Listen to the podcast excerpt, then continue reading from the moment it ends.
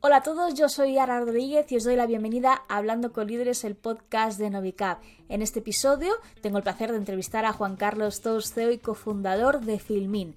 Haremos un repaso por su carrera profesional y hablaremos sobre cine, cine y más cine y por supuesto series, también de plataformas streaming y del futuro del cine en Internet y por supuesto de la historia de Filmin, que es nuestra experiencia streaming en España. Esto y mucho más, empezamos.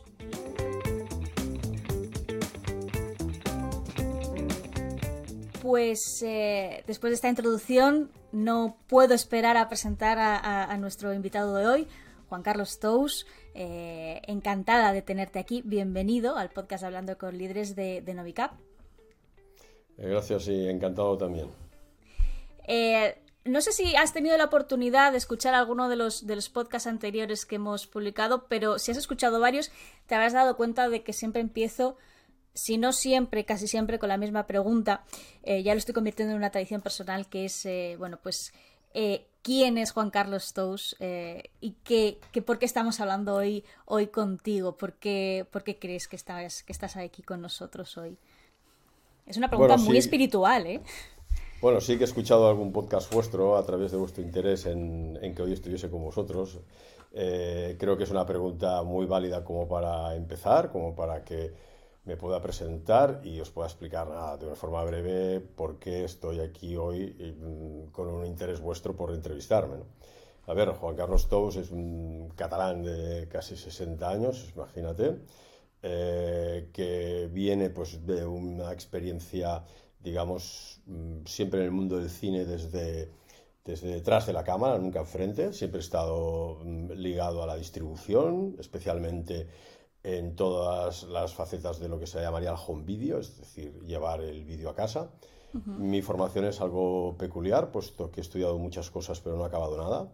Me defino, me defino como un self-made man, o sea, me he hecho a mí mismo. He empezado, como decía, muchas cosas, eh, no he acabado ninguna. Mm, soy un lector ávido y mm, digamos que siempre he estado, pues desde pequeño, interesado en aprender, en aprender muchas cosas, pero no te podría decir que estoy especializado en algo. Por una parte, tengo muchos conocimientos a nivel de management, de empresa, por otro lado, pues me, apasiona el cine y tengo la suerte de poder estar mm, viviendo por y para un, un arte como es el cinematográfico que me apasiona. Ha sido siempre mi voluntad y, de hecho, en, en toda mi vida, excepto en un pequeño paréntesis, siempre he vivido hacia el cine y, del cine, ¿no?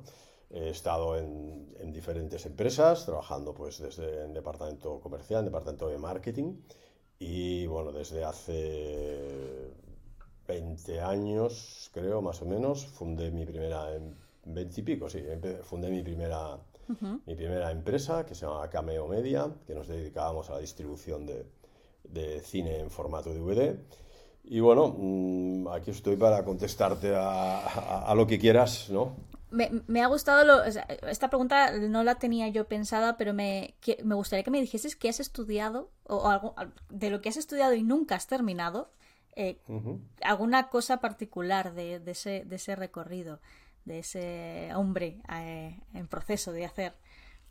Bueno, yo creo que nunca se deja de estudiar, ¿no? Y más eh, lo que nos toca vivir hoy, ¿no? Que, que, todo esto evoluciona. Y más si te, en el campo en el que estoy hoy, que es el streaming, que es el vídeo bajo demanda a través de internet, etcétera, ¿no? Todo esto evoluciona permanentemente.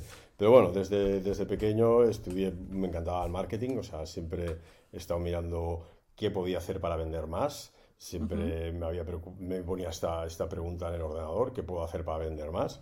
Eh, me apasionaba la informática, estudié eh, temas de, informática, estudié temas de management, asistí a empresariales, asistí a económicas, he asistido pues a eh, múltiples eh, cursos de, liderazgo, de management, de mm, gestión de, equipos, de etcétera. Siempre he estado preocupándome en, en, querer saber más y sobre todo pues cuando empiezas a emprender desde abajo y te vas, y te vas dando cuenta que que, necesitas, ¿no? Pues necesitas eh, conocer más cosas, aunque siempre he pensado que, que, el mejor acierto que he tenido y que podría haber mm, buscado es el rodearme de los mejores, ¿no? O sea, no creo que pudiese saberlo todo y estar rodeado de un equipo que, que, mm, que domina las diferentes áreas, es, creo que es la clave de que hoy estemos aquí mm, hablando tú y yo.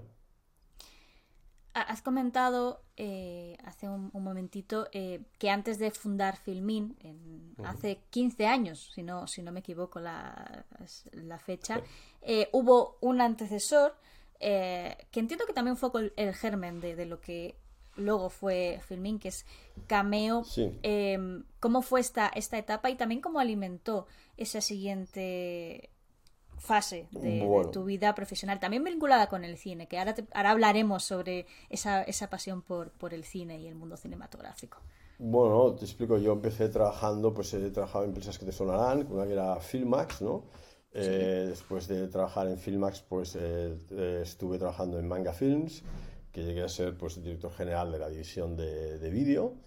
Y bueno, pues llegó un momento pues que, que notaba que, que necesitaba pues la renda de mi imaginación y tener mi propio, eh, mi propio proyecto, ¿no? que tenía que independizarme, que tenía que montar mi propia empresa. Y bueno, ahí en el año 2002, creo, sí, 2002, pues bueno, pues decidí hacer mi propio proyecto, ¿no? En aquellos momentos eh, yo tenía muchísima experiencia en, el mundo del home video, había vendido eh, cine en formato VHS, Betamax, eh, y entonces me puse en eh, hacer mi propio proyecto de distribución mm, con una idea bastante original, que era la de coger a mm, productores pequeños que no tenían capacidad para crear su propia distribuidora, puesto que tenían poco producto para, eh, digamos, poder soportar una estructura comercial y una estructura empresarial durante, durante un año. Y yo los junté a todos, que los conocía pues, por mi, mi carrera profesional los junté a todos y les propuse pues hacer una, una, empresa entre todos. O sea, yo les decía, vosotros tenéis el producto, yo tengo el conocimiento. Digo, oye, ¿por qué no nos juntamos y hacemos nuestra propia empresa? Y bueno, creamos, te digo, en el año 2002, pues una empresa mm, Cameo, que era la que después fue el germen de, de, Filming, ¿no? Y sigo explicándote hasta llegar hasta hoy, diciéndote, pues, eh, entonces en Cameo, nosotros distribuíamos eh, cine siempre, siempre un cine eh, muy, muy marcado de carácter independiente, de carácter eh, europeo, digamos, no el de grandes producciones americanas, de grandes mm, blockbusters, ¿no? sino más bien un, un, cine pues, más de, de, festivales y mucho más cercano y algo que también, también obedece pues, a, a los gustos personales ¿no? que, y a la facilidad también de de abastecimiento. ¿no? Entonces, bueno, con este grupo de, de, empresas que confiaron en, mi proyecto, a los cuales yo fui a ver pues uno a uno, eh, pues invitándoles a, subirse a este proyecto que tenía, se subieron cinco empresas y con estas empresas pues me dejaron su producto eh, y entonces yo empecé pues a, a, comercializarlo, a venderlo en las mejores condiciones, con unas magníficas ediciones en, en primero en formato DVD, después en formato Blu-ray. Blu-ray, sí. Y y con esto pues hicimos, hicimos un nombre que Cameo pues tenía un reconocimiento y tenía pues su prestigio dentro de, de, los puntos de venta, de los videoclubs entonces, etcétera, ¿no? Y entonces, bueno, pues eh, eh, durante, este, durante todo el trayecto que yo había trabajado en, en Manga Films había, había coincidido con José Antonio de Luna, que a postres hizo amigo mío, y, con, y también con Jaume Ripoll, que Jaume también vino a trabajar conmigo luego a Cameo, ¿no? Y los tres, pues bueno, hicimos una pequeña amistad y nos, nos íbamos viendo, nos íbamos encontrando y bueno, debatiendo un poco sobre lo que, lo que, lo que acontecía en cada uno, porque José Antonio estaba trabajando también en el mundo del vídeo en otra empresa, en Sogepac, y Jaume estaba conmigo llevando toda la parte más de editorial, etcétera, pues bueno, discutíamos sobre qué sería el futuro, ¿no? Decíamos, siempre decíamos, hemos visto la distribución de cine a nivel doméstico en analógico, lo hemos visto en digital, ahora lo vemos, pero el futuro... Que venga después, ¿no? Claro, y nosotros eh, veíamos lo que estaba pasando en el mundo y decíamos, eh, el cine va a ser a través de Internet, ¿no? Era el año 2000 o así, nosotros decíamos, el cine va a ser Internet, empezó entonces a despegar todo lo que era la piratería, todo el, el, consumo, digamos, de películas, cuando entonces mucha gente no se acordará, pero tardaban un día en, en descargarse, luego fue toda una noche que la gente dejaba los ordenadores conectados durante toda la noche para al día siguiente encontrarse una película bajada en unas condiciones más o menos más o menos aceptables o, bien lamentables. Depende de la película. Luego había sorpresas no eh, como en algunos títulos.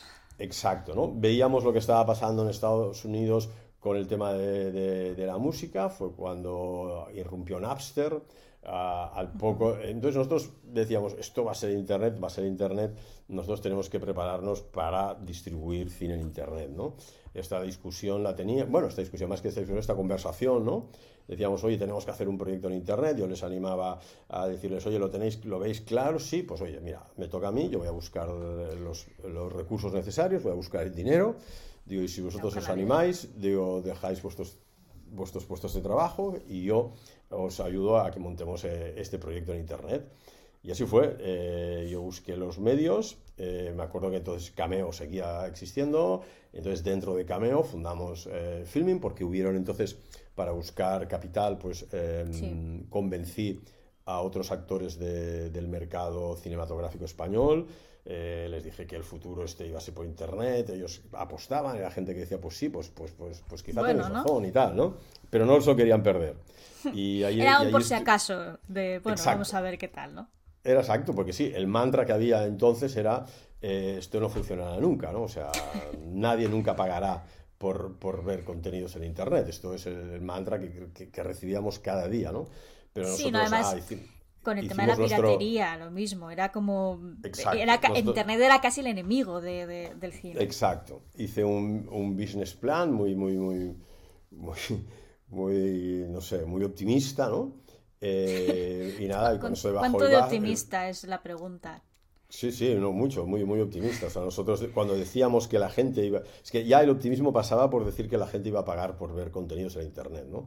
La gente nos decía que nadie pagaría nunca, que no se podían poner puertas al campo, que la piratería siempre sería así, que, que aunque subiésemos un, un, archivo de forma legal y tal, pues nos lo copiarían y lo volverían a poner de forma gratuita, bla, bla, bla, bla, bla. Todo era negativo, todo negativo, excepto mis socios entonces de Cameo, que me dijeron, Juan Carlos, si tú lo ves, nosotros estamos contigo, adelante, vamos. Eh, decidimos eh, invertir en los pocos beneficios que teníamos eh, entonces en Cameo, los decidimos poner ahí en Filming, se juntó otras, otras empresas del sector que decidieron apostar, más algún especialista en Internet y en tecnología, puesto que nosotros éramos tres personas mm, amantes del cine, locos del cine, conocíamos todo el mundo de la distribución del cine en ámbito doméstico, pero mm, de tecnología lo único que sabíamos era navegar a través del Netscape y, poco más, ¿no? Sí. Y poco más, ¿no? Pero mm, nosotros eh, queríamos seguir viviendo del cine, siempre hemos vivido el cine y decíamos, esto será Internet, entonces o nos ponemos ahora o luego no podremos estar, ¿no? Luego la barrera de entrada será enorme y no podremos franquearla, ¿no? Porque estábamos convencidos que los grandes players del mundo del, cine, esos um, Columbias, Warners, Disney, etcétera, siempre pues acabarían teniendo su, porción, ¿no? Eh, que, su parte en el mercado. ¿no? Irrumpía Netflix, que Netflix entonces era un videoclub que servía eh, DVDs por correo, con un sistema muy bueno, maravilloso de distribución. Y entonces ya empezaban a hacer sus pinitos con streaming y, y nosotros decíamos, ¿veis? Y Netflix es pionera, que es líder, ya se está metiendo en, el mundo de Internet, o sea que tenemos que ir, tenemos que ir a Internet, ¿no? Una de estas personas que fundó la compañía con nosotros también era un especialista en, redes, en, comunidades de Internet, había fundado una, una comunidad de, que era, era de, sí, de, de, fumadores de habanos, ¿no? o sea, imagínate, no tiene nada que ver con el mundo del del cine, ¿no? Pero, pero nos agarramos a él diciendo, bueno, tú sabes algo de Internet, tú sabes cómo podemos empezar. y ahí... Y, al final has dicho, la palabra, has dicho la palabra clave que es comunidad. Al final no deja de ser también una forma de crear comunidades. Amantes del cine, en vuestro caso, cine quizá alternativo. Netflix ha creado su comunidad, Disney tiene la suya. Es como es la base, ¿no? De esas primeras experiencias.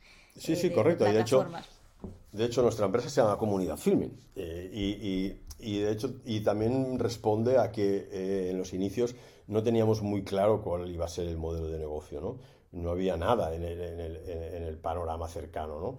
Y no sabíamos si esto iba a ser una comunidad de gente que le gusta el cine, que viene mm, hablar de cine a un, a un, a un espacio y se intercambian películas porque yo tengo esta, tienes esta, o no, o, o, simplemente era pues un alquiler que íbamos a poner una película y la gente pues iba a poder venirla, nosotros nos apasionaba, como veníamos del mundo del DVD, nos apasionaban esos making of, nos, nos apasionaban las entrevistas, el, mm. el, que pudiésemos dar un valor añadido a lo que es simplemente el, el, el contenido cinematográfico, ¿no? Creíamos en los cortometrajes, creíamos eh, y creemos y, apostábamos pues porque la gente eh, pues pudiese intercambiar, participar, o sea, pero no teníamos muy claro cuál iba a ser el modelo, el modelo de negocio. Sabíamos que iba a ser a través de internet, pero no sabíamos cuál iba a ser el modelo. Entonces, eh, a través de la prueba error, pues llegamos hasta aquí, ¿no? Porque ha sido la verdad, ¿no? O sea, y pudimos ver cómo en, en 2007, cuando, cuando empezamos, 2008 eh, estrenamos la primera película en Internet. Eh, a nivel de anécdota, te diré que acudimos al, a, cuando ya teníamos la película, que nos la dejaba uno de nuestros socios, que era una película dirigida por Jaime Rosales, que se llama Tiro en la cabeza. Eh, pues claro, había miedo por parte de los productores a que se la pirateasen, miedo por porque el ministerio de Cultura pudiese retirarles las ayudas que entonces tenía, porque había entonces una ley en el año 2007 que decía que una película, cuando se estrenaba en cine, no se podía estrenar en formato doméstico hasta transcurridos seis meses. ¿no? Y nosotros queríamos ponerla justo pues, cuando se estrenaba en cine. Entonces, el, es lo que, perdona que te cortes, lo que hoy se conoce como estreno simultáneo, ¿no? Que, exacto, exacto. Que ahora mismo es... Lo, normal, pero en aquel momento era, era, algo, bueno, no normal, hemos tenido mucho drama, eh, hemos tenido mucho drama con ello, pero que la gente lo entiende como concepto, pero en aquel momento era algo muy disruptivo. Es como, no, no, pero mira, te voy a decir si es disruptivo, que nosotros entonces, el productor, siguiendo un poco con el hilo que te explicaba, el productor y el director de la película nos dijeron, oye, tenemos que tener un compromiso por parte del Ministerio de Cultura que nos asegure que el, ponerla en Internet, el disponer al público de la película en Internet, no nos vaya a penalizar a la hora del cómputo de nuestras, de nuestras ayudas, de nuestras subvenciones que ya tenemos. No vaya a ser que hagamos algo contrario. Y yo decía, no, no, si no hay ninguna ley que imprima, porque es que la ley no habla de Internet, no saben lo que es Internet. vamos, a ser, vamos a ser todos pioneros, ¿no? Pero así todo, ante la intranquilidad de ellos, pues decidimos ir al ministerio a decirles, oiga, mire, queremos hacer esto, ¿no? Y ellos ah, no entendían nada. Y, nosotros les dijimos, oiga, mire, esto es internet, no sé qué, queremos poner la película.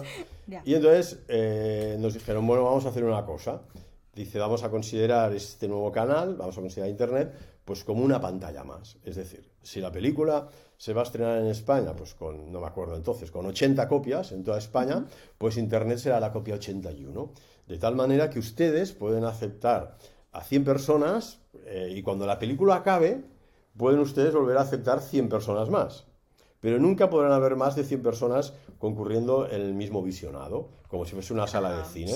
Entran 100, pagan un ticket, ven la película, se van y vienen otras 100 a ver la película. Y nosotros dijimos, oiga, pero es que Internet es ilimitado, ¿no? es una cuestión de capacidad y tal. Y, y, ellos decían, no, no, no, dice, vamos a considerar así, de esta manera os damos permiso. Bueno, y nosotros dijimos, pues bueno, al menos es un primer paso, venga, vamos a empezar por aquí. Aquí hay mucho que, que hacer, mucho que, que, educar y mucho que enseñar. Pero bueno, fue una primera experiencia, pero para que te hagas una idea, viéndolo y con la perspectiva, tú imagínate que en Internet nada más dejasen entrar a un foro limitado de, de audiencia y que luego pues... Y, y luego cortan, ¿no? Y luego abren. Aquí está.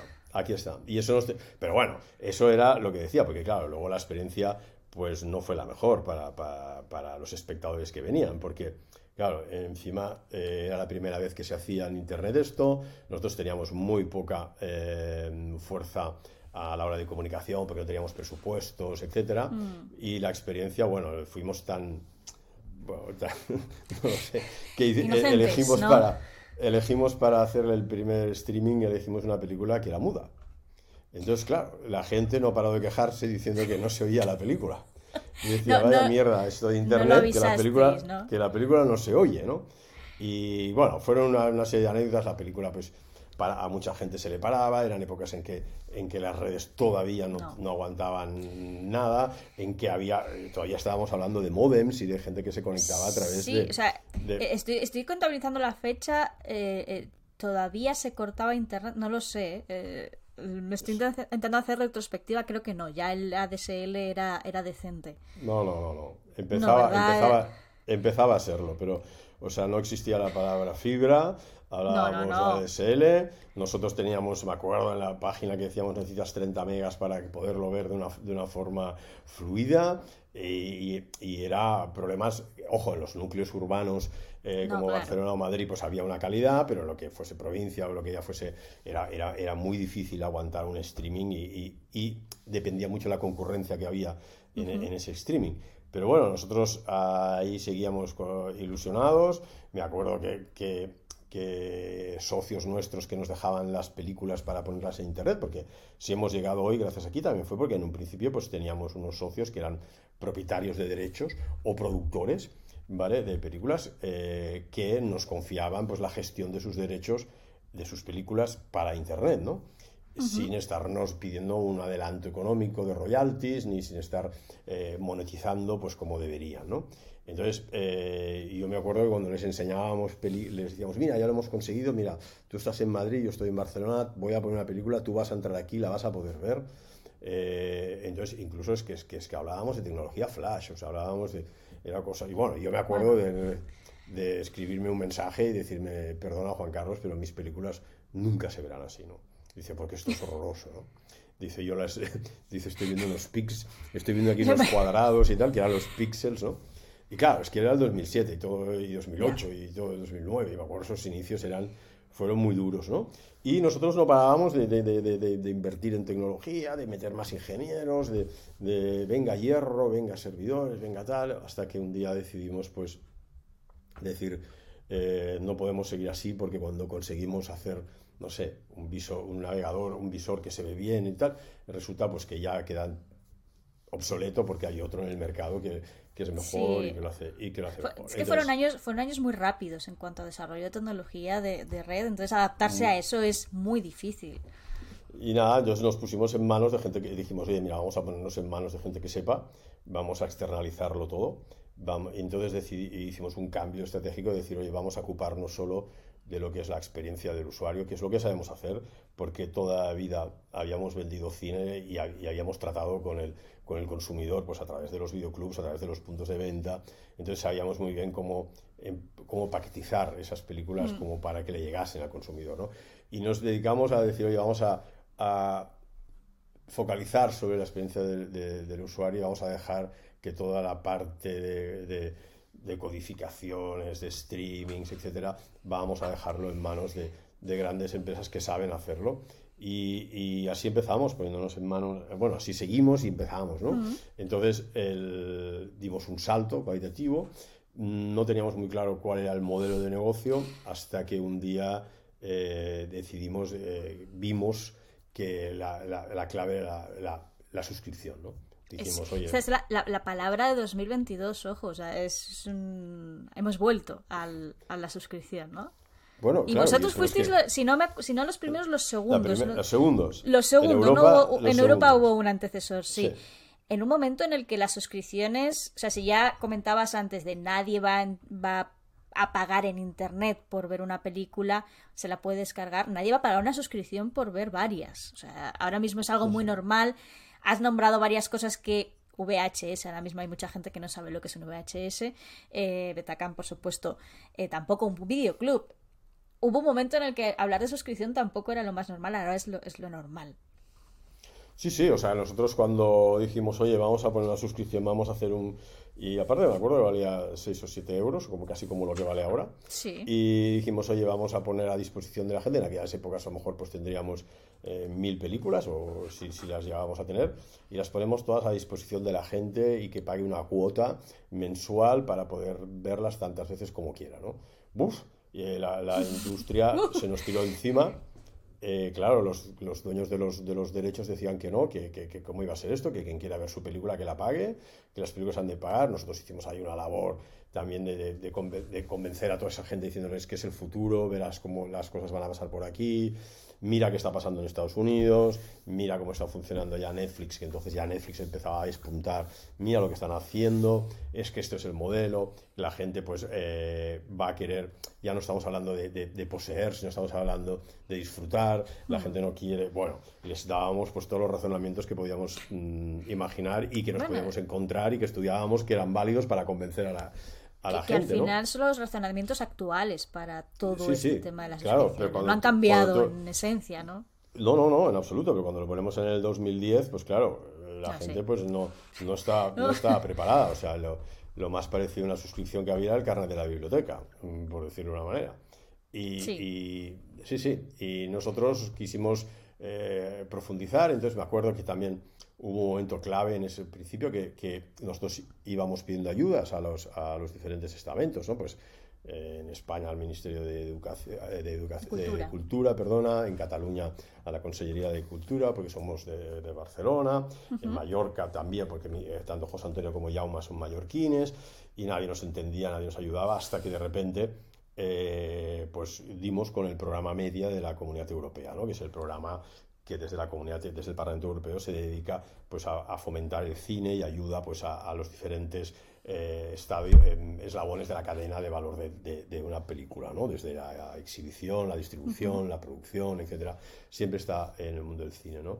Nosotros eh, en aquel momento pues, nos acercamos, les explicamos nuestro proyecto que, queríamos hacer, que estábamos haciendo en España, nos dijeron que, que no podían ayudarnos porque era algo que se alejaba un poco de las ayudas que ellos tenían, pero al año siguiente eh, pusieron, hicieron un pequeño concurso para eh, ayudar a una plataforma en cada país, que en aquellos momentos era emergente. Ellos empezaron a ver pues, la, amenaza eh, americana que luego pues, se ha, demostrado que era, que era cierta, ¿no? De lo que Actualmente... podía llegar a Exacto, de lo que podía, de lo que podía llegar a pasar. Entonces nos invitaron a presentarnos a ese concurso. Nosotros nos fuimos mm, pues, eh, con una mano bajo el brazo. Pues, eh, pues los brazos cruzados ahí y un iPad, me acuerdo entonces. Nos fuimos a, a Primeros iPads, sí. A Bruselas y en Bruselas les explicamos nuestro, nuestro proyecto y les entusiasmó porque vieron que, que era mm, poner a disposición del público español pues las películas en versión original, pues nosotros defendíamos la versión original, cuando entonces todo era doblado, todos los, eh, los, cines, todo bueno, la gran mayoría de cines, eh, el formato físico, pues eh, prácticamente toda la gente pues veía el cine en versión doblada, nosotros defendíamos la versión original, defendíamos todas las cinematografías europeas, defendíamos la revisión de catálogos, la profundidad de poner a disposición del público pues mm, cineastas toda su, su obra. Ellos vieron que, eh, que era un, digamos, una forma innovadora de, de, presentarlo con la suscripción y a la misma vez vieron de que esto era, era una empresa eh, hecha desde gente que, que veníamos de la industria del cine y que estaba hecho para continuar, que no era una típica startup para que a lo mejor pues eh, hincharla y, venderla, ¿no? Y, y, venderla a otro gran player, sino que éramos tres jóvenes que, que, lo que queríamos era vivir de esto, puesto que era nuestra pasión y siempre habíamos vivido esto y queríamos hacer una empresa y, como tal y con largo recorrido. Y, y bueno, entonces decidieron, eh, ganamos ese concurso, decidieron ayudarnos en aquel momento.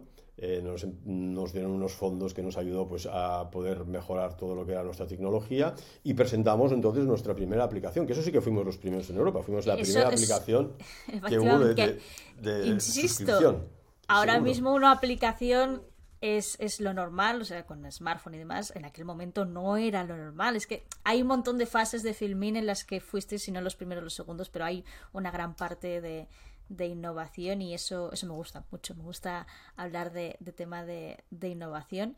¿Cómo fue crear esa primera aplicación? Porque claro, también tienes que convencer a la gente de esto, esto se va a usar. Va a haber gente en el metro viendo eh, Filmin. Eh, bueno, es que, es que, claro, ahora estamos muy bien acostumbrados, pues que en aquellas épocas no había un, no sé, un market de, aplicaciones. Es que tú tenías la pantalla del iPad y no te la podías llenar de aplicaciones, como el que dice, no, es que no habían, es que había, había muy pocas, ¿no?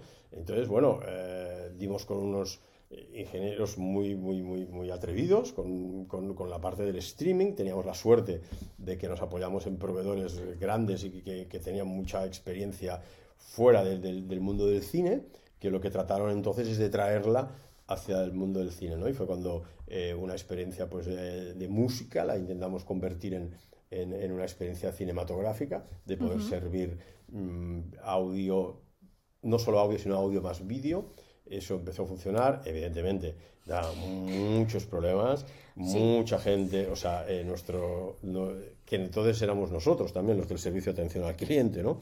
Eh, y con la primera persona que, que, que, pusimos en, nuestra, en nuestro equipo, ¿no? Pues las quejas que recibíamos eran constantes, ¿no? De que si se me ha parado la película, que si no lo veo, que si eh, no se ve mal. Que, si, que se ve mal, que se para, que, no ha bajado la aplicación, que me habéis colgado, bueno, bueno, bueno, bueno. Eh, etcétera, etcétera, Pero funcionaba y, a partir de ahí mucha gente empezó a ver, pues digamos, también era el emerger de las, de, las tabletas, ¿no? De, la, gente empezaba a tener una cosa que era más grande que un teléfono en las manos y decía, ¿esto para qué lo quiero? Pues para ver contenidos, ¿no?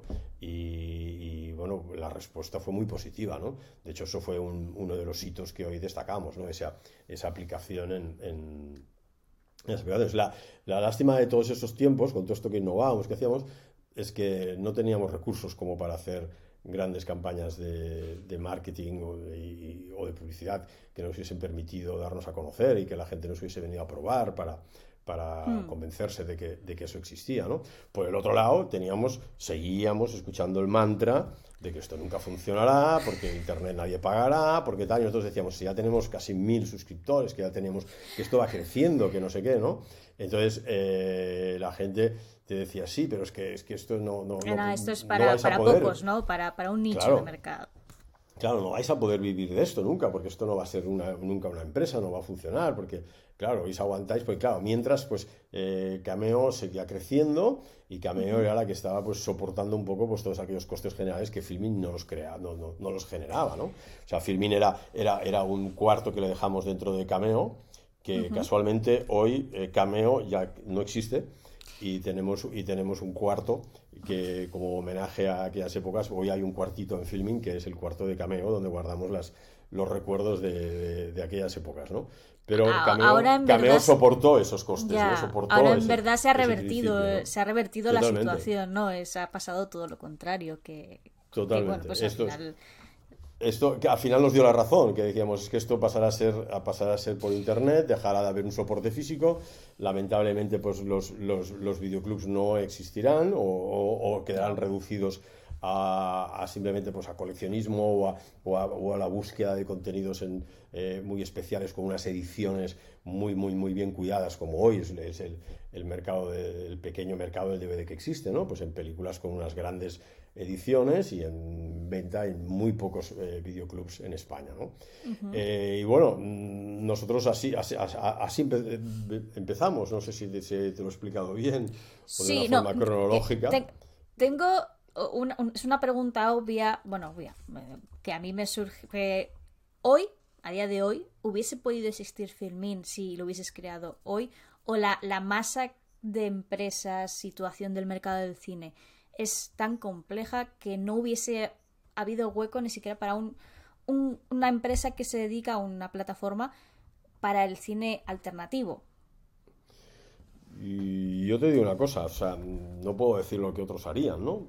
Pero yo te digo que hoy yo no lo haría, hoy no podría. O sea, no. no, podrías mentalmente o, No, mentalmente sí, pero no, pero es que creo que, que la, la inversión que se necesitaría hoy para hacer algo de, este tamaño es increíble. O sea, porque no olvidemos que eh, estos son derechos de cinematográficos que nosotros compramos para un espacio determinado de tiempo. Es decir, eh, los derechos de las películas se compran para poderlos ofrecer al público a través de, suscripción o a través de transaccional o a través de, con publicidad y tal, pero tú los compras para un año un año, un año y medio. Cuando acaba este año o este año y medio, tienes que volverlos a renovar. Es una, inversión constante, ¿no? Y ya no es la tecnología, pero es que hoy eh, nosotros asesoramos casi 15.000 contenidos. Esos 15.000 contenidos tienen un coste, ¿no? Entonces, hoy nosotros tenemos una porción en el mercado, ¿no? Tenemos una situación en el mercado privilegiada, ¿no? Es decir, tenemos un, un espacio, somos los pequeños de un mercado de dinosaurios, ¿no? Pero eh, nosotros ahí estamos, ¿no? Y hemos, eh, tenemos una cuota de mercado que unos estiman que es el 5, otros estiman que es el 7, porque no hay unos, unos datos eh, comunes y abiertos en los que se pudiese realmente medir cuál es tu, tu, tu cuota o tu parcela. Pero hoy conseguir eso sería un, o sea, la necesidad que tendrías de, de, inversión de en comunicación, en acción, mm. es que es que yo lo vería lo vería imposible, ¿no? O sea, hoy porque ese mercado que hoy para las grandes super, eh, las grandes compañías no es 100, sería un 95 porque estamos nosotros, si nosotros no estuviésemos sería un 100% de ellos y arrebatarles ese, ese espacio sería muy, muy, muy costoso. De hecho, hemos visto durante estos años cómo han aparecido eh, diferentes mm, plataformas, diferentes propuestas, ¿no? Y no han, no han llegado a cuajar, ¿no? Nosotros tuvimos la suerte que cuando el mercado irrumpió, que fue en el 2015 o 16, creo. Sí, que fue cuando llegó... empezó, llegó Netflix, de hecho, fue la Sí, sí, no, no, no, es que hay un antes y un después y hay que, hay que saberlo, eh, que es cuando Netflix aterriza en España, ¿no? O sea, cuando Netflix aparece en la Plaza Mayor de Madrid con una pancarta enorme diciendo Blanca Navidad. Con, bueno, tienen el don de la publicidad, eso es innegable. No, el don de la publicidad en aquel momento. Y el, dinero de la publicidad también. No, y tuvieron, y tuvieron un efecto Berlanga, o sea, tuvieron un efecto de que aquí llegaban los americanos. Aquí no había noticiario que no mm, se hiciese eco de que llegaba Netflix, la gran mm, ah, plataforma americana, que nos iba a poner todo el cine del mundo a disposición por en aquellas épocas, no sé, por 8 euros o por no sé cuántos.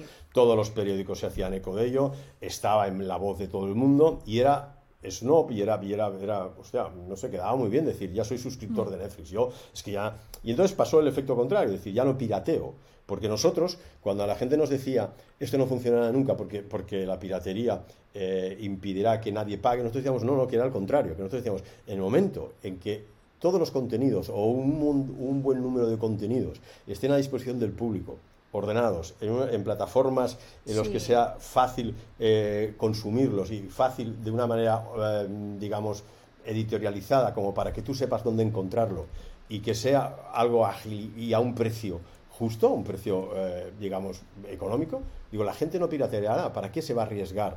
a, buscar una película que no sabe cómo le va a bajar, en qué condiciones le va a bajar, si le va a meter o un virus, si lo encuentra o no lo encuentra. Esfuerzo tirado a la basura cuando puedes hacerlo desde el mando y, al final consumir no a veces lo que quieras, sino lo que te ofrezcan, porque esto también ha cambiado un poco nuestra relación con el consumo de contenidos.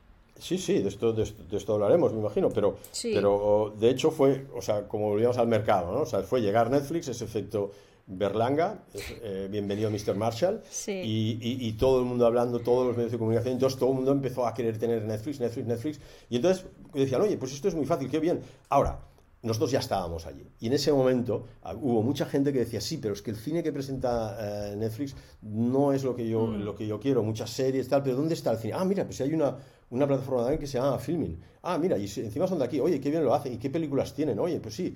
Eh, unos nos decían que eran películas muy sesudas, que eran películas de gafa, de, nos llamaban gafapastas, nos llamaban, bueno, nos, dije, nos llamaban de todo. Y entonces decíamos, no, pues si son las únicas películas que podemos tener, ya nos gustaría tener más, ¿no? Pero no teníamos músculo como para poder ir a comprar películas, sino simplemente se basaban en nuestras relaciones personales y en gente que nos dejaba por la confianza que tenía hacia nosotros y a que pensar, bueno, a estos locos tengo que ayudarles a ver, a ver si va bien y, al final tendrán razón y yo no me puedo quedar fuera, ¿no?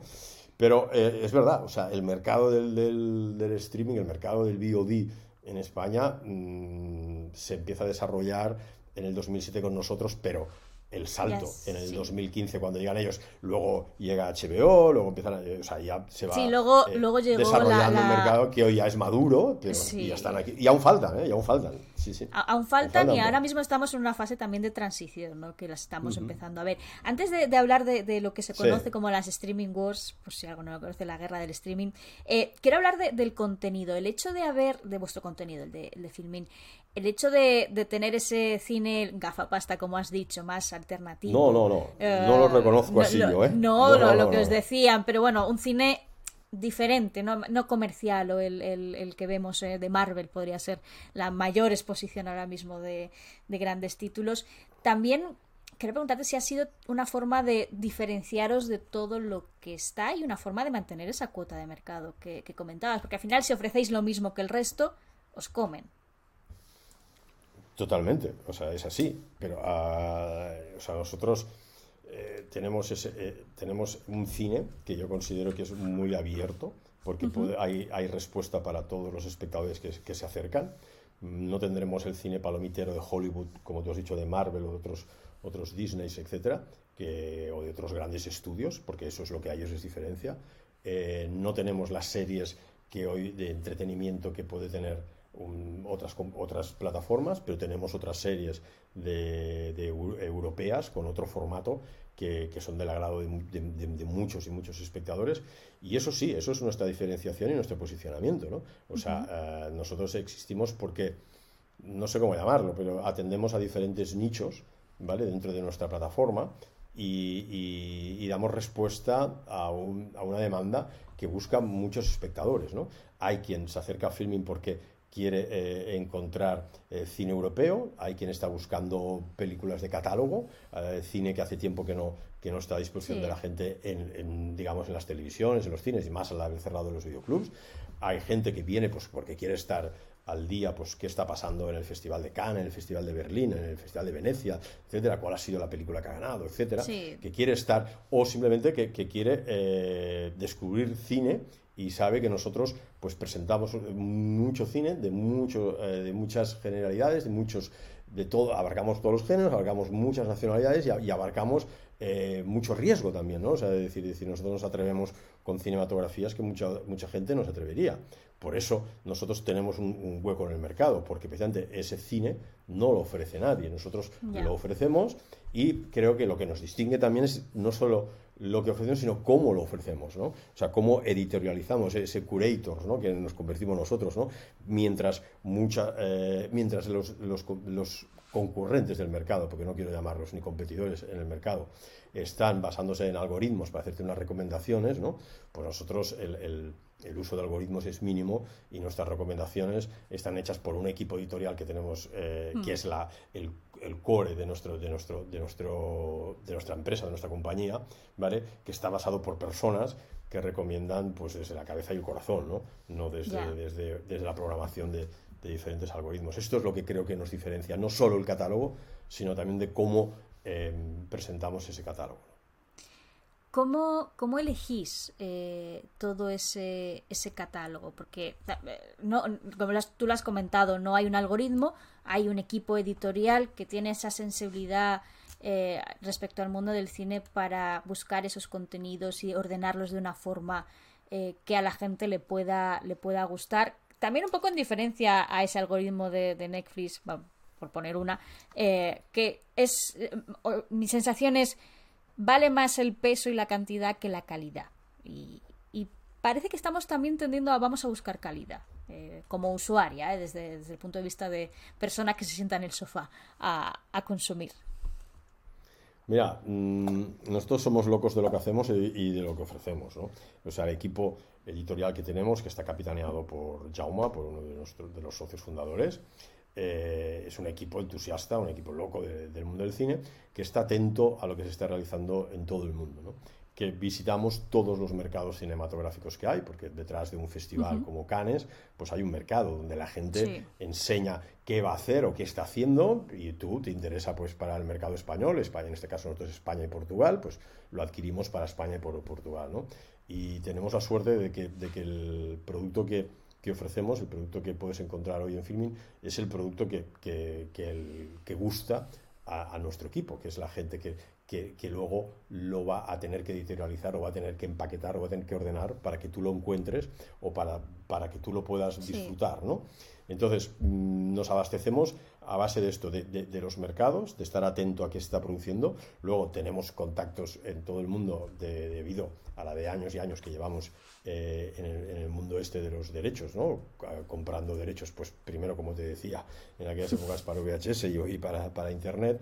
Entonces, bueno, estamos atentos a qué, eh, qué cuál es el, próximo proyecto del productor, cuál es el próximo eh, película del director determinado y a través de ahí pues adquirimos los derechos para, para, España. Eso sí, de una forma seleccionada, o sea, no, no, no queremos ofrecer cosas, porque en otras cosas es que no lo sabríamos hacer. O sea, eh, hemos, hemos hecho cosas, por ejemplo, nosotros hemos distribuido Top Gun, la, nueva, la, la, última película de Tom Cruise, la, hemos puesto en, filming, ¿no? ¿Vale? Y tenemos un, público que, que, se acerca también para esto, ¿no? O sea, tenemos películas comerciales y tenemos películas muy, muy, muy, muy sesudas, ¿vale? Pero creo que esto es lo, lo bonito de Internet, porque al final eres tú el que decides qué es lo que quieres ver, ¿no? Quizá ahí es donde tenemos un, un, problema las plataformas, ¿no? De, de mm, el tiempo que tú tardas en decidir una, eh, qué, voy a ver hoy, ¿no? Y es algo que nosotros tenemos que solucionar y por lo que trabajamos cada día, eh, pues creando maravillosas colecciones o, unos canales muy, muy especializados para que tú encuentres eso que, que, realmente quieres ver o que simplemente consigamos que te atrevas a ver algo que no conoces, pero que crees que porque está eh, colocado en en compañía de, diferentes títulos o de alguna manera nosotros te lo hemos, te lo hemos vestido con la con la digamos con la cercanía que, que solemos hacerlo, pues que tú te atrevas a, verlo y a disfrutarlo, ¿no? Y descubras cine, porque creo que, que es algo, un ejercicio que tenemos que hacer todos, ¿no? Descubrir cine, ¿no? Porque muchas veces sabemos lo que nos gusta, lo que nos dicen que nos puede gustar o que lo que la, lo que la publicidad puntual te pueda inducir, pero el cine es, es un mundo para explorar que no te lo puedes acabar nunca. Sí, y si te equivocas viendo algo tampoco pasa nada, que parece que si ves algo que no te gusta es, es un drama, oye, pues mira, he visto una película, no me ha gustado. Siguiente, ¿no? Que, eh, esto me viene bien para preguntarte sobre este cambio en, la forma de consumir cine o series en su defecto que estamos viviendo ahora desde, desde vuestro punto de vista. ¿Dónde estamos y hacia dónde nos dirigimos en, esta forma de acercarnos al mundo cinematográfico? Y también cómo, cómo lo interpretan las productoras y plataformas, ¿no? Porque al final es una, interacción continua. Bueno, eh, obedece a un cambio de hábitos, ¿no? O sea, del primero apartamos que el cine siempre se ha visto en casa y en el cine. Y continúa siendo así películas se estrenan en el cine, eh, larga vida al, cine, por el cual nosotros creemos y apostamos, y luego en casa. Antes lo tenías que ver pues con un sistema de que tenías que rebobinar la película, ponerlo al principio, ya tienes en un mando a distancia que corre como, como tú quieres, ¿no? Pero eh, yo creo que ese cambio de hábitos que se dice es, es, es producido por todo en general, ¿no? O sea, estamos más tiempo dentro de casa que, que, que fuera, antes era, era diferente, entonces hay un mayor, una mayor tendencia a consumir en casa. Hemos pasado una pandemia que evidentemente esto ha sido un antes y un después. Mm. La gente ha descubierto eh, los servicios de, suscripción, los servicios de Internet que ofrecían pues productos culturales, ya no solo de cine, ¿no? sino solamente también de música, de lectura, etcétera, de, de, diferente entretenimiento. Entonces creo que la gente está llegando a, a consumir más que nunca, se están viendo más más películas que, nunca, se están leyendo más libros que nunca, se están escuchando más canciones que nunca. Y esto es gracias a que hoy tenemos eh, dispositivos que están conectados a, Internet que te pueden ofrecer estos contenidos. Antiguamente era diferente. Entonces, cuando la gente dice que hay un cambio de hábitos, más que un cambio de hábitos, lo que hay es mm, una mayor oferta y mm. una mayor posibilidad de acceso a ella. Entonces, por eso, eso lo que hace es que tú decides mm, cuándo lo quieres ver, ¿no? que esto es algo que, que, antes era impensable, porque no porque te programaban para ti, no, no, no eras tú el dueño de, de, la elección de cuándo querías ver, ¿no? Hay la posibilidad de verlo donde quiero, de decir, pues oye, pues que lo puedo estar viendo en el, en el tren o lo puedo estar viendo en, en mi casa en, en, una, en, una, pantalla y lo puedo, y yo soy quien, quien decide si ahora lo paro, si ahora sigo, si, como tú decías, si no me gusta la película, pues la abandono y sí, no, antes no porque habías pagado, ¿no? Encima. Claro, y encima tienes un modelo de suscripción que también te permite eso, ¿no? Decir, pues oye, no me está gustando esta película, pues hago y me voy a otra. O esta serie, mm, he visto el primer episodio, no me, no me interesa, me voy a otra, empiezo otra, ¿no? Entonces creo que eh, nosotros lo estamos viviendo eh, y veo la industria como está esos, eh, intentando acortar esos plazos, eso lo que nosotros llamamos las ventanas de distribución, cómo la industria tiende a cortar ese espacio de tiempo que hay entre un estreno en salas de cine y la disposición de la película a través de Internet en un portal. ¿no? Eh, hace, hace años eran seis meses los que transcurrían, luego fueron cuatro, luego fueron tres, ¿no? y hoy hay muchas películas que se estrenan en cine y a los 45 días ya están disponibles en una, en una en una plataforma. Otras incluso se estrenan el mismo día. El mismo, el day and date. Entonces, esto lo que está haciendo es que, es que cada vez te inducen a, consumir más y más, más, más películas. Entonces yo creo que ese cambio de hábitos viene mm, producido también por el cambio que hay en la disposición, ¿no? en, la, en las posibilidades de, acceder a, él.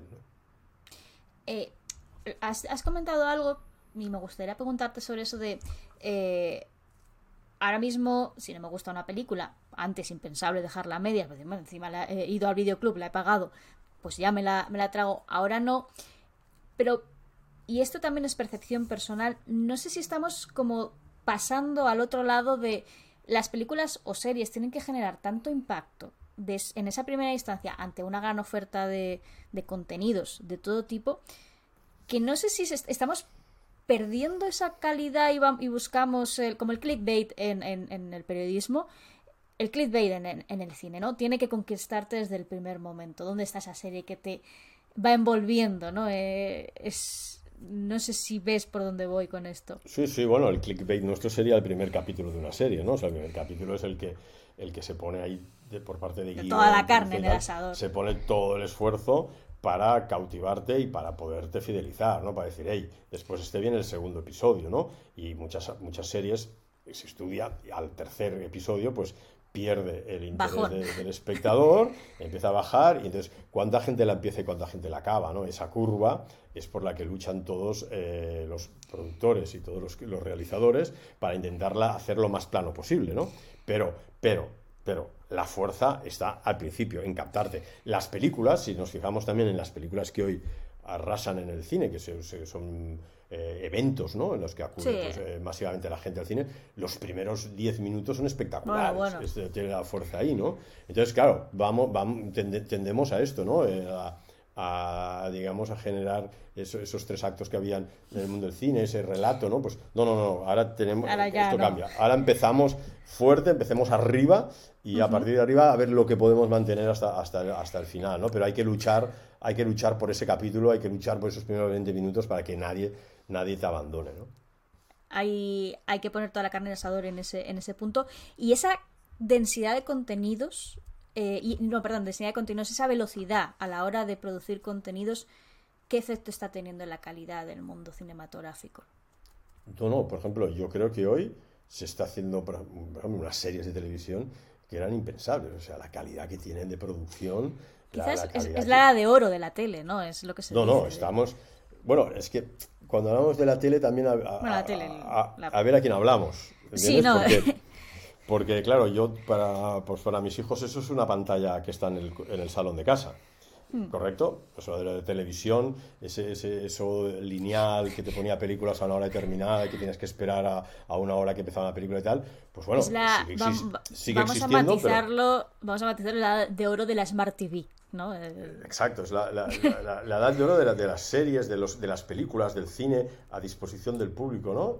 Pero, eh, o sea, yo no sé si habrá una burbuja o no habrá ninguna burbuja, mm. pero en España se van a estrenar este año mil series. O sea, cuando estás hablando de que se estrenan cada semana 16, 18, 12, 20 series, eh, se dice así muy fácil, pero es que eso son mil series. Es que hoy en día, hoy, hoy, 10 no sé cuántos de, de, noviembre, se están produciendo 600 series en el mundo, ¿no?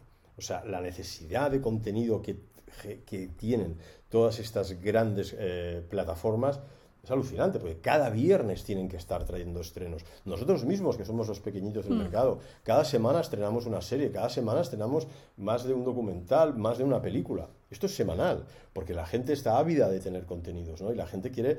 Hay un gran parte de, públicos que quiere novedades, que quiere ver, venga, más cosas nuevas, más cosas nuevas, ¿no? Entonces esto está generando un momento que muchos dicen que es una burbuja, ¿no? Veremos lo que pasa, ¿no? Pero hoy se está produciendo más que nunca, hoy los técnicos todos trabajan, hoy toda la parte, que es toda la gente que, está en la, realización de, contenidos está viviendo vamos, una época dorada, porque se necesitan más, más contenidos que, de que nunca. Veremos qué, qué, pasa, qué pasa en un futuro, ¿no? Pero lo que no deja de crecer, o sea, llevamos unos años que aquí precisamente en España nos hemos convertido en un hub en, eh, europeo, de, que aquí se está produciendo por, por la proximidad eh, que podemos tener con Latinoamérica, etcétera, por razones climáticas, por, por, muchas razones. Sí, así. Eh, eh, em, se está produciendo cantidades de, de, capítulos de series que eran impensables unos años antes. De hecho, estas grandes eh, compañías, todos están poniendo aquí em, cuarteles, todo el mundo está aquí poniendo bases en, España. ¿Por qué? Porque aquí hay mucho talento a la hora de producir y hay unas condiciones que hacen que seamos un, centro de producción de los más importantes que hay en, en Europa, seguro. Eh, relacionado con esto y girando un poquito a, lo que hemos mencionado antes, las llamadas streaming wars, eh, que, se ha hablado mucho, eh, empezasteis vosotros aquí en España, luego llegó Netflix, eh, que bueno, rompió todo y, innovó. Y en la pandemia pues empezaron a llegar una sucesión de... También estaba Amazon Prime Video, entre medias, HBO Max, Disney Plus y los que quedan por venir, porque hay un montón. Se ha hablado eso de las streaming wars. Eh, hablamos de suscripciones, eh, compartimos suscripciones, no las compartimos, eh, ponemos anuncios, no los ponemos, subimos precios. Al final mantener estas plataformas es muy difícil. Queremos hacer contenido propio. ¿Cómo ves todo esto? ¿Cómo ves el futuro? ¿Dónde nos encaminamos en, esta batalla por las suscripciones en el, en el streaming, ¿no? Y la atención del usuario, que es lo más importante. Exacto, ahora lo has dicho, es el usuario. Nosotros donde enfocamos es hacia, hacia el espectador, hacia nuestro cliente. O sea, nosotros tenemos claro que vendemos cine, series, pero vendemos suscripciones, ¿no? Entonces, eh, nosotros estamos atentos a esta, a esta, a esta guerra, ¿no? Más que participar en ella, ¿no? Porque, claro... Eh, Suiza, pues, estáis, sois, sois el Suiza de la guerra. O sea, está, es, es, un choque de transatlánticos, ¿no? Hmm. En la cual, en lo cual nosotros no, no, no, no estamos, no. Estamos expectantes, vemos como, como lo que tú, tú, lo acabas de decir, ¿no? O sea, la cantidad de, los presupuestos que hoy se manejan eh, eh, para la adquisición y la producción de contenidos es, bestial, ¿no? Y al final eh, tenemos que ver también que, que, los usuarios son finitos, ¿no? O sea, no son infinitos, o sea, los mercados son los que son y cuando, cuando has llegado arriba lo que tienes que mantenerlo, ¿no? Pero ya ganar, adquirir más es, es, muy difícil, ¿no? Entonces, ¿qué va a pasar? Se están haciendo muchas pruebas. ¿Ves? Fíjate lo que está pasando ahora cuando tú dices, no, con publicidad, ¿no? Pues ¿por qué? Porque ya no crece más, ¿no? Porque dice, ya estamos en todo el mundo, ya toda la gente que quiere estar.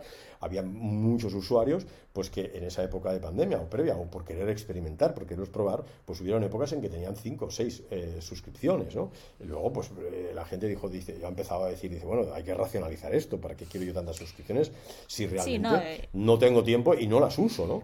y, que no nos olvidemos que, que, el, que el mundo del streaming no es la única suscripción que, tienen los usuarios. Ahí tienen otras muchas. Y al final el sueldo es el que es. O sea, que, claro, y, tienes que... Y claro, y tienes que compartir con, con, los, con los, medios de comunicación, con, esa gente, con, la suscripción que es un periódico, con la suscripción que es algo de libros, que es la suscripción de música, con la suscripción de cine. O sea, son muchas cosas, muchas plataformas, ¿no? Entonces, al final, el, el, usuario tiende a racionalizarlo, ¿no? Y a decir, bueno, pues yo quiero, ¿qué es lo que quiero? Algo que me entretiene, me gusta el cine, pues tengo que tener filming, eh, pues tendré pues una de, de, noticias, tendré, pero al final, esa bondad de tener eh, varias Mm, suscripciones de, esta, de digamos, de, de, cine o de, o de series, de, contenidos más cinematográficos, se tiene que racionalizar, ¿no? Entonces, esa guerra que hay, ¿y cuál es la guerra? Pues bueno, pues a ver si David Fischner hace conmigo el primer capítulo, o si yo ficho al cineasta, a Scorsese, para que, para que la película la haga conmigo, o si Rodríguez la va a hacer contigo, o, o, a ver, y ahí poniendo dinero y dinero y dinero para, pues, para poder atesorar nombres que eso puedan hacer un poco, digamos, de, de, de, punta de lanza, ¿no? De decir, bueno, pues como ellos tienen esta serie o esta película que tal, a mí me interesa, voy a seguir esta serie, pues bueno, yo me, me afilio a, a, Netflix, cuando cada vez eh, resulta que, que, también tenemos unos usuarios que, que, son más nómadas, ¿no? De que decir, bueno, pues hoy me presenta eh, Juego de Tronos HBO, a mí me interesa Juego de Tronos porque tal, pues ese mes voy a estar ahí, pero al mes hmm. siguiente resulta pues que sigo con la mía porque me gusta y mientras mantengo siempre pues la de filming, porque me da esa, esa, esa, todas. Esa siempre ha de estar. Esa siempre. Has, has comentado los cineastas y, esta pregunta breve, eh, porque sí que eh, hemos vivido un una primera etapa en la que decían, no, no, no, las plataformas de streaming no son para nosotros, y me refiero a los grandes cineastas, esos grandes nombres. Ahora, luego tuvieron una época de, oh, bueno, pues no está mal, otros siguen rechazando, no sé cómo, tú que tienes también trato con, con ese mundo del cine más cercano, ¿Qué, opinan ellos de, todo esto? es innegable que es el futuro, el streaming. Así que bueno, en algún momento tendrán que rendirse, ¿no? Sí, pero no, no solamente ante el streaming, sino también ante el formato, ¿no? O sea, hoy vemos a grandes directores haciendo series, ¿no? Pero es dónde está el dinero. O sea, eh, un cineasta lo que... Se lo resume todo, ¿no? Claro, un cineasta quiere, quiere producir, quiere hacer la, la película con, la, con unos medios cada vez más grandes, mejores, quiere, quiere hacer unas realizaciones cada vez más perfectas, ¿no?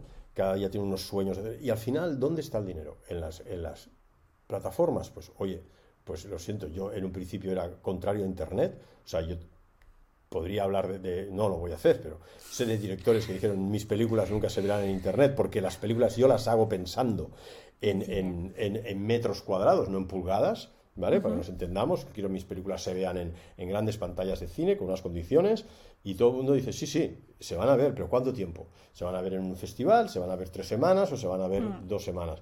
Pero al final la película donde se va a ver es en las salas de cine, ahí en, en las plataformas de video on demand. Entonces, las plataformas tienen dinero, las plataformas necesitan atracción, esa atracción se la dan los nombres, se la dan los, los cineastas, ¿no? Los cineastas necesitan dinero para poder hacer su producción, porque la quieren hacer cada vez mejor, entonces es un matrimonio de conveniencia, ¿no? De decir, de decir oye, pues perfecto, yo tengo talento, tú tienes, ¿Tú tienes eh, medios tú tienes dinero, oye, vamos a juntarnos. Y de hecho, o sea, es que, eh, no sé, Scorsese quiere hacer una película y el único que puede pagar esa película por lo que cuesta es una plataforma, porque su amortización, ¿vale? No la va a mirar sobre el número de espectadores que acuden a las salas de cine o cuántas películas venden en formato de vídeo. No, su amortización él la van a ver de que es una película más que engrosa mi catálogo y que hace que tenga una reputación determinada en mi catálogo como para que más gente venga y se apunte, ¿no? Pero claro, entonces entramos en la economía y dice, ¿dónde está hoy el irlandés de Scorsese? Nadie se acuerda. ¿Te acordarás de otras películas de Scorsese? Yo, voy a decir que la tuve que ver en tres pases, porque es tan larga que, que madre bueno, por eso, pero por eso, eso nada más lo podía hacer una plataforma, porque no hay un cine que pueda programar una película de tres horas y media, porque no es rentable, porque si no, nada más podría hacer dos pases al día, etcétera, y un montón de, casuísticas más. En y, cambio, anuncios para poder sobrevivir. Claro, en cambio un Netflix le da la libertad creativa a, a, Scorsese y, le dice, toma, haz lo que quieras, aquí tienes todo el mm. dinero del mundo. Entonces, bueno, pues está encantado el hombre y, bueno, mira, consiguió pues que estuviese 15 días o una semana en cine a través de la polémica que hay pues, con los festivales, sí, los festivales de premios, no, quieren dejar las películas de no quieren considerar a las películas de Netflix como películas de cine, entonces no les dejan en Cannes pues participar en el, en el festival, entonces bueno, pues las pusieron una semana en, las salas de cine para luego quitarlas. Bueno, la controversia esta, pero al final es, eh, se junta el dinero con las ganas de, poder hacer cine. Bueno, eh, al final todo evolucionará a un siguiente nivel y unos cederán, otros eh, dirán que sí. para ir cerrando, Juan Carlos, quiero preguntarte, y volviendo a filming, que es la base de todo esto, cuál es el futuro de Filming, qué esperas de, vuestra plataforma y, como visionarios que fuisteis en dos momentos importantes, ¿qué, de visionario tenéis ahora mismo para, los próximos años? ¿no? ¿Qué, va a ser lo siguiente? Bueno, si lo sabes, me lo dices que bueno, porque nosotros no lo sabemos, pero lo has dicho tú, el dinero, el dinero es la base, ¿eh? No, no, pero nosotros eh, lo que sí sabemos es que eh, es que el cine seguirá eh, vivo, o sea, las, las salas de cine son fundamentales, ahí empieza todo. empieza en una alfombra roja en un festival, luego sigue en la cadena de, cines o en aquel cine que especializado que puedas tener cerca de ti. Lo que pasa que, mm, desgraciadamente, pues cada vez eh, hay menos, sobre todo fuera de, las capitales de provincia, entonces es donde creo que, que Internet cumple un, un servicio maravilloso de acercar el cine a esa gente que no tiene otra opción de poderlo ver que si no es a través, a través de, Internet. Entonces yo creo que mm, seguiremos eh, como, como, estamos, o sea, con el cine en casa a través de, Internet. Con, dices, ¿puedo ir más, más rápido? ¿Se puede ver mejor? Sí, yo creo que no. Sí, yo creo que lo estamos haciendo perfecto. Creo que encima estamos, tenemos la suerte de estar en un país eh, hmm. que tiene un, un, un, cableado, tiene una red de fibra que es maravillosa. Eh, estamos en un país que también te digo que es el, eh, España es el, el, país que tiene el catálogo mayor de, de, cine y de series a disposición del público en Internet. Por las limitaciones que tiene Francia o que puede tener Alemania, sí, etcétera. de producciones. Sí, no, no, y de ventanas, que el mismo Mm. gobierno te impide estrenarlas en cine hasta que no han pasado 24 meses, hay Mm. estrenarlas en internet hasta que han pasado 24 meses del estreno, etcétera. Bueno, por, por diferentes casuísticas, España tiene hoy el catálogo más, mm, más amplio y tiene una red de fibra que es maravillosa, que es de las más pioneras que hay, de las más punteras que hay en, en Europa, y lo cual te permite y nos permite a todos acceder a contenidos de una forma eh, inmediata y con una calidad impresionante, ¿no? Si, nos- si miramos simplemente unos cuantos años atrás, ¿no? Entonces yo creo que eh, Filming va a seguir con, este- con la idea de, de- de- de afianzar esta parcela que tiene en el mercado, de seguir creciendo a medida que crezca el, mer- eh, el mercado. De, por ejemplo, en Portugal tenemos todavía un reto porque hace mm, solo tres o cuatro años que estamos Sí. y todavía nos queda mucho mercado para crecer. Miramos eh, Europa como para poder ir a, a algún país próximamente. Lo único que no queremos que ahora mismo sea, sea el momento, pero sí que estamos expectantes. Y Filming lo que seguirá es cada vez, em, bueno, eh, trabajando para darnos a conocer a, muchos a mucho público que todavía creo que no nos conoce, em, tratando de que, de que muchos espectadores nos prueben, que se atrevan a entrar, a probarnos, a, a dejarse recomendar y a bucear un poco dentro de nuestro catálogo y que lo tenemos muy bien ordenado para que la gente pueda descubrir títulos y ver que hay, que hay un cine que, que es mayoritario, que es un cine que, que gusta a todos y unas series que nada tienen que envidiar de las grandes mm, de las que ofrecen las grandes eh, plataformas. Y ya está, está todo dicho. No sé si tú, tú eres, tú No eres sé, quien, no- quien- no, tú eres no. quien guías esto. Sí, sí, sí, No sé no. si quieres- eh, Creo que lo has dejado perfectamente redondo. eh, esperemos que, que vaya todo genial. Eh, yo soy una gran amante del mundo del cine y, de las series, eh, sobre todo de las series, es decir, siempre he sido amante de las series. Hace unos años era raro, pues como las series, uff, qué rollo, ¿no? Ahora, ahora ya, no, ¿has visto esta serie? Y yo, sí, sí. Y ahora, ahora Bueno. me habláis todos, ¿no? Eh, ahora todos juntitos a las series, pues no. Pero, Ay, pero fíjate cómo, cómo ha cambiado la narrativa en las mismas series, ¿no? Y cómo antes teníamos eh, series de varias temporadas con, ¿no? Sí. con 10, 12, 14 episodios, a ver, Breaking Bad, etcétera. Y hoy son series que tienen 4 o 6 episodios, que es, que es a nivel de una miniserie, que a lo mejor eran Sí. aquellas que antiguamente duraban un sábado y un domingo en dos, en dos sesiones, pero todo esto, todo esto está cambiando para facilitarte a ti que puedas consumir. Sí, sí, cada no, vez yo a- más. a- ahora lo tengo, lo tengo mucho más fácil porque claro, imagínate, hace unos años, hace 10 años ver una serie era, era incluso complicado cuando se emitía en Estados Unidos, aquí tardaba en llegar, si no años, muchos meses, eh, esperar esa semana entera a ver qué pasaba en el capítulo, ese momento de, uff, qué nervios. Ahora, bueno, pues con las producciones que se emiten en todas de golpe,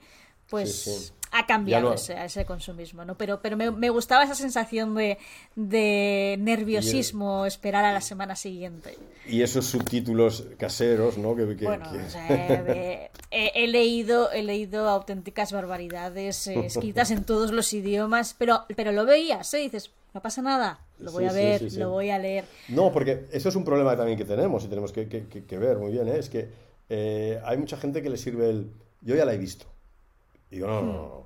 Tienes que disfrutarla. O sea, ¿en qué condiciones Sí, la has visto? sí, no ¿Vale? hay que... ¿Cómo la pensó el cineasta? Es decir, no, eh, consumir por consumir, no. O sea, eh, tenemos que, que saber disfrutar también de una, de, una, de una película. No por el hecho de que tenga una suscripción, que lo tenga en el mando de- Sí. de- de- de- del televisor y pueda ir probando y tal, tengo que acabar siendo un consumidor rápido. No, no. No es un Estamos check hablando de en que- una lista, es, un- es una sensación, ¿no? Una experiencia de, de meterte en, en esa, en esa historia.